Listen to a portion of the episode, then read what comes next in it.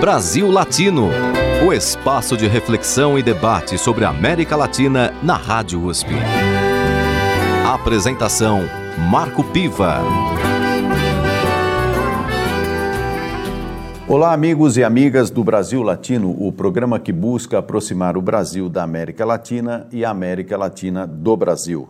Na edição de hoje, entrevistamos Eduardo Salcedo Albaran. Ele é colombiano, filósofo e mestre em ciência política, diretor da Scientific Vortex e do Observatório Global Transnacional de Redes Criminosas, ou seja, uma instituição que busca pesquisar como e de que forma trabalham as redes criminosas pelo mundo e, em especial, na América Latina. Ele também foi conselheiro da presidência da República da Colômbia.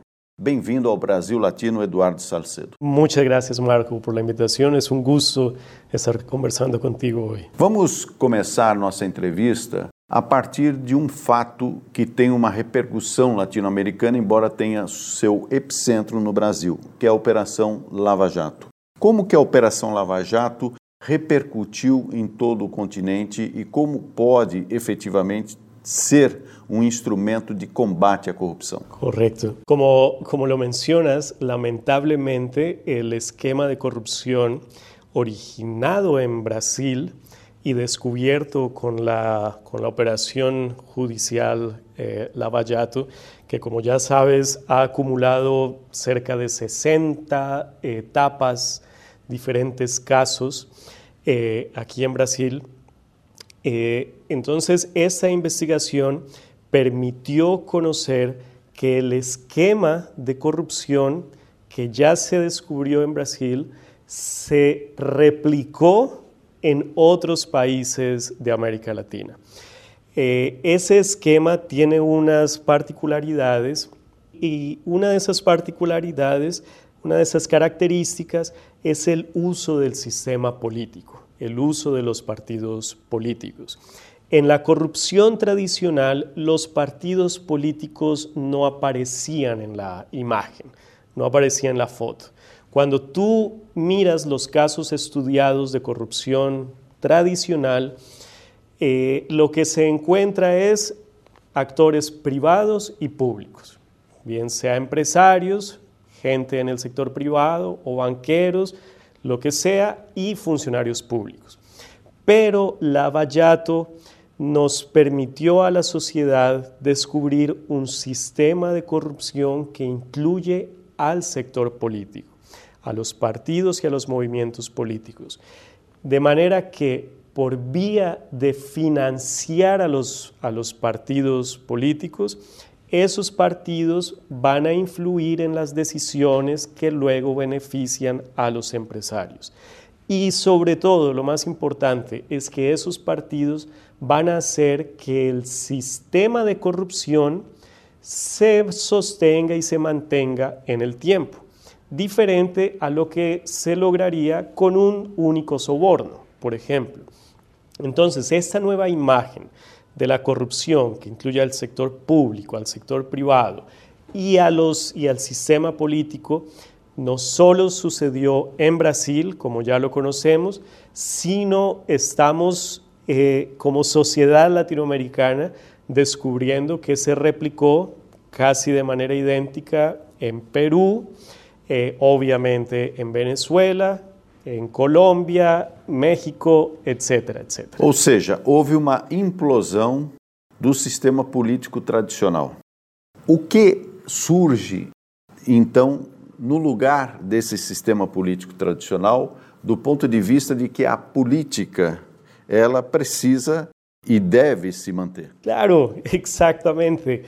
Eh, de maneira muito lamentável, el sistema político que debería ser un espacio para promover intereses sociales benéficos para la sociedad en conjunto, lamentablemente ese espacio, por algunos temas eh, muchas veces de ambiciones personales, eh, otras veces por falta de control al financiamiento político, por falta de control a de dónde viene el dinero que financia las campañas, otras veces precisamente por tener campañas tan costosas, eh, procesos electorales tan costosos. Ese sistema político, esos partidos, esas plataformas políticas se convirtieron en un instrumento utilizado por sectores privilegiados con,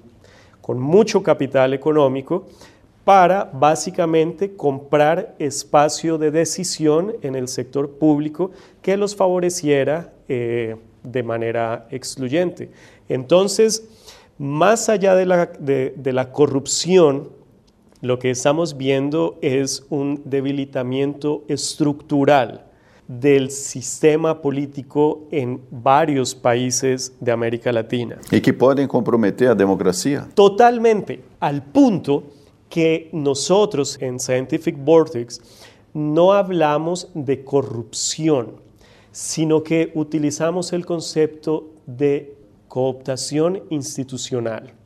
Porque ya no estamos en un escenario en el que un empresario soborna a un funcionario público para obtener un beneficio, un único beneficio, con un único soborno, sino estamos en un escenario en el que muchos actores se ponen de acuerdo y se articulan, se coordinan entre ellos para ganar sus intereses.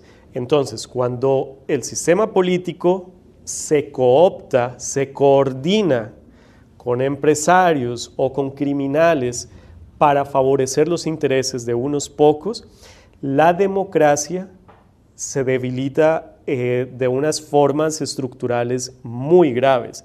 Y por eso tienes entonces democracia formal, es decir, procesos electorales en los que las decisiones de fondo ya están tomadas porque ya se sabe quiénes van a resultar beneficiados, no solamente políticos específicos, sino empresarios que van a resultar beneficiados como resultado del proceso electoral. La democracia se vuelve un cascarón um processo formal nada mais. E o Brasil Latino entrevista hoje Eduardo Salcedo Albaran. Ele é filósofo e mestre em ciência política e membro do Observatório Global de Práticas Criminais através das redes que atuam pelo mundo. Fazemos agora o nosso primeiro momento musical. Vamos ouvir Elis Regina com O Bêbado e o Equilibrista. Brasil Latino.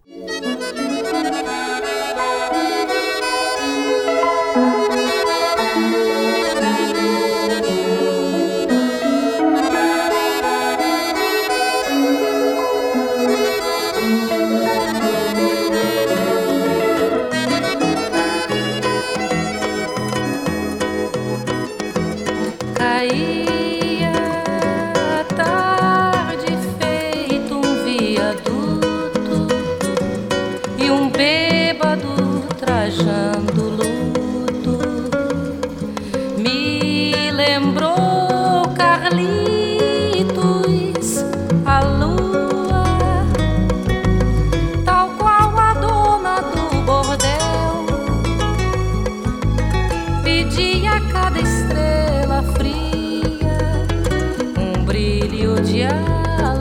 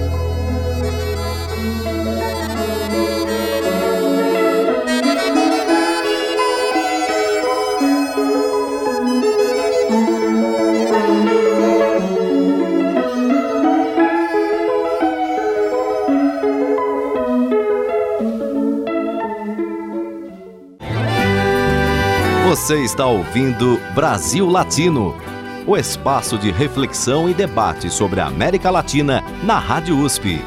A apresentação: Marco Piva. E o Brasil Latino entrevista hoje Eduardo Salcedo Albaran.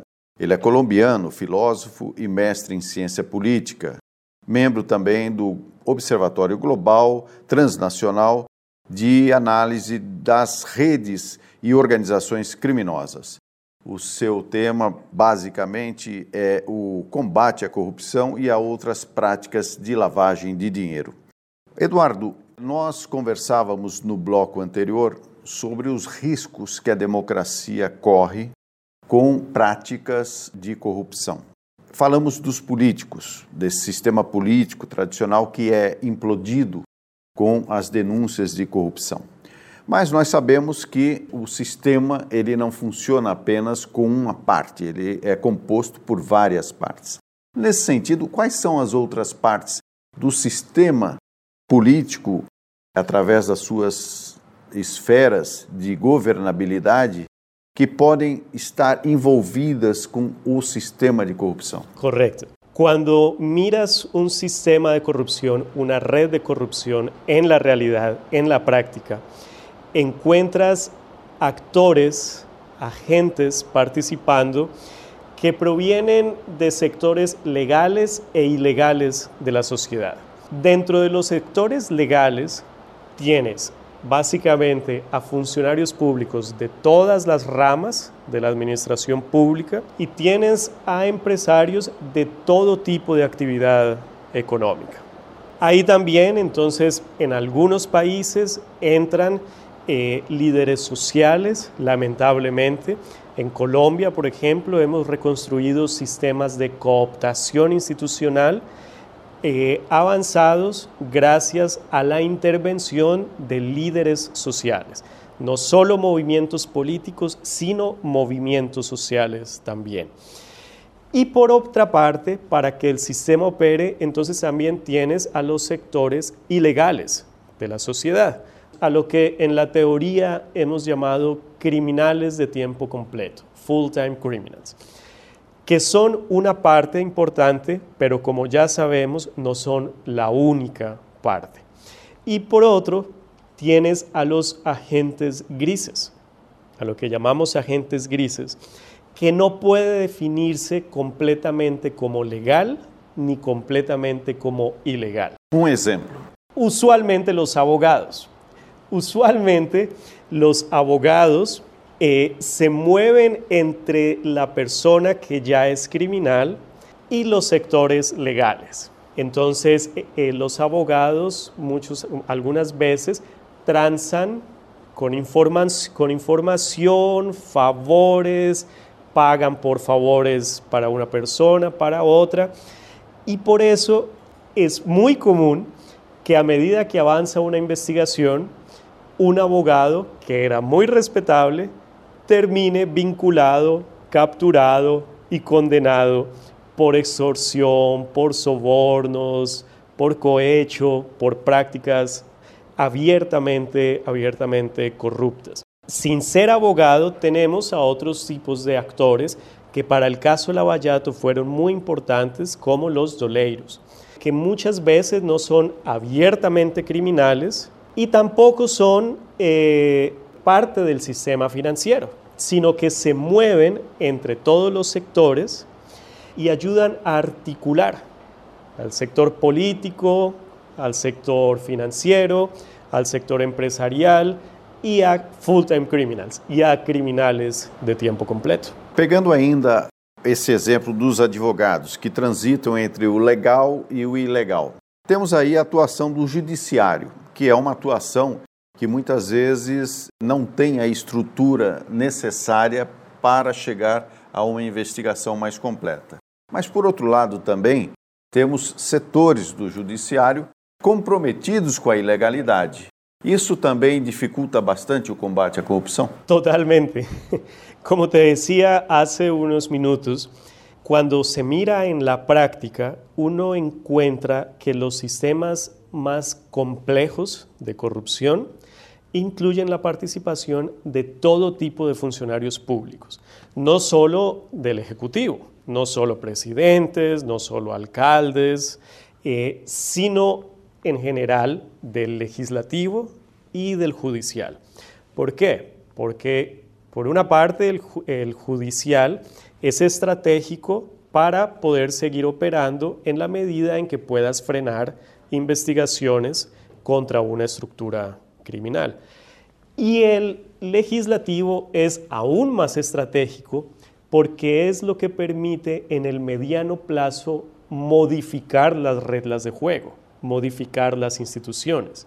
Eh, entonces, por ejemplo, en uno de los casos de cooptación institucional más avanzados que hemos, que hemos estudiado, eh, que fue el caso de la parapolítica en Colombia a principios de, de este siglo, se encontró que entre el año 2002 y el año 2006, 40% de los congresistas había hecho acuerdos de palabra o había firmado incluso acuerdos con un grupo narco-paramilitar, totalmente criminal. Pero eso se supo después de que ellos fueron congresistas durante cuatro años.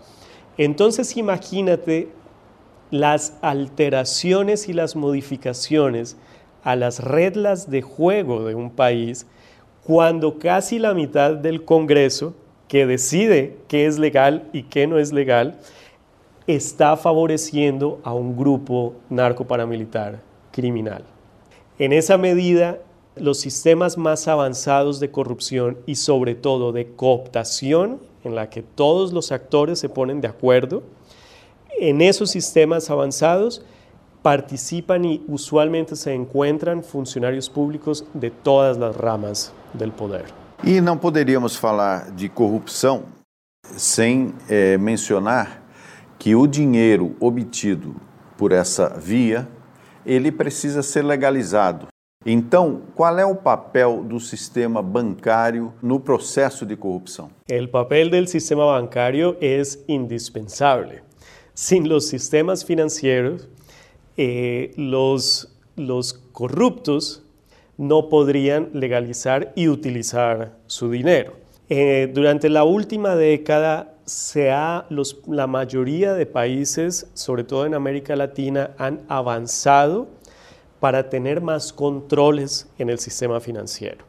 Y los bancos más grandes han tomado también medidas para evitar que su sistema financiero, que, para evitar que sean utilizados por el narcotráfico, eh, por la corrupción de gran escala, por la macrocorrupción, entre otras cosas, porque pues, eh, eso hace que queden expuestos a sanciones eh, de dinero o a, posiblemente a persecución penal. Entonces se han, tendido a, controlar un poco, pero de todas maneras hay países con legislación, con regulación bastante flexible, que hace que esos países puedan ser utilizados para el tránsito, para transitar el dinero eh, producto de acciones de corrupción o de narcotráfico o de cualquier actividad, actividad criminal. Y si no pasara por el sistema financiero legal, simplemente el dinero no lo podrían utilizar y simplemente se asfixiaría la estructura criminal. La estructura de corrupción, como cualquier otra estructura criminal, eh, necesita indispensablemente del sistema financiero para poder existir. Si no pudiera legalizar, eh, si no pudiera legalizarse el dinero producto del crimen, pues no tendría sentido eh, incurrir en actividades criminales. E agora, em nosso segundo momento musical, vamos ouvir Novo Tempo com Ivan Lins. Brasil Latino.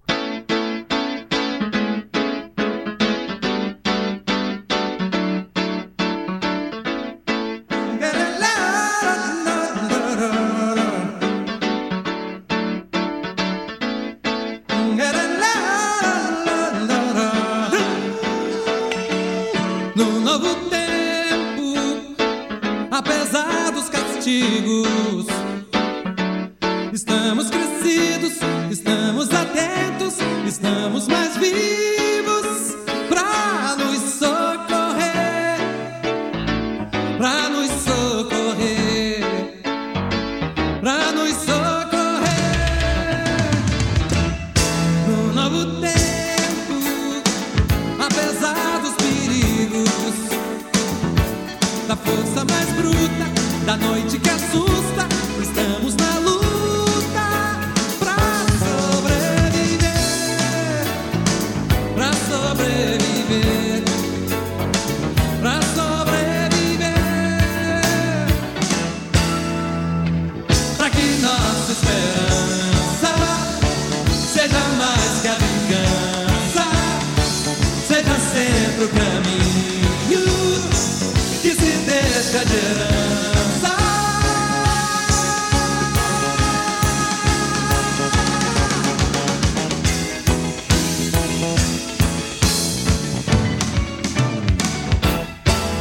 novo tempo, apesar dos castigos de toda a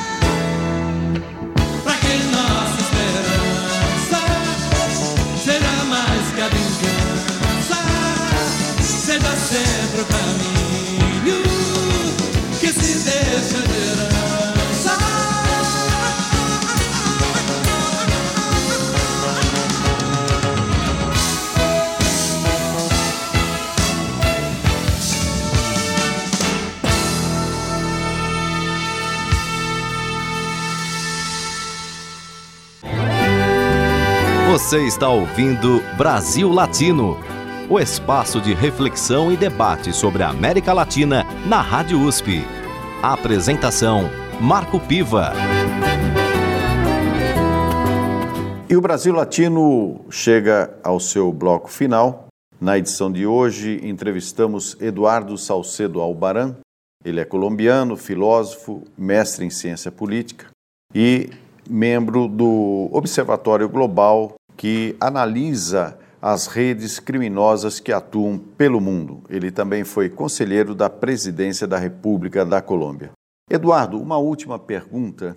O combate à corrupção, ele tem uma carga é, moral muito grande, ou seja, é uma bandeira importante para a sociedade, para a transparência, mas ao mesmo tempo ela pode ser também, se não for bem dosada, comprometer até mesmo o funcionamento econômico. Por exemplo, aqui no Brasil, a Associação dos Engenheiros da Petrobras estimam que entre 300 mil a 350 mil empregos foram perdidos desde a eclosão, desde o início da Operação Lava Jato. Como é possível se combater a corrupção sem necesariamente se comprometer o funcionamento normal da economía. Ahí lo primero que toca tener muy claro, Marco, es el hecho de que esos efectos negativos sobre la economía no son resultado de las acciones correctas de los fiscales y de los jueces que están eh, aplicando la ley, sino son el resultado de aquellos actores corruptos que operaron de esa manera.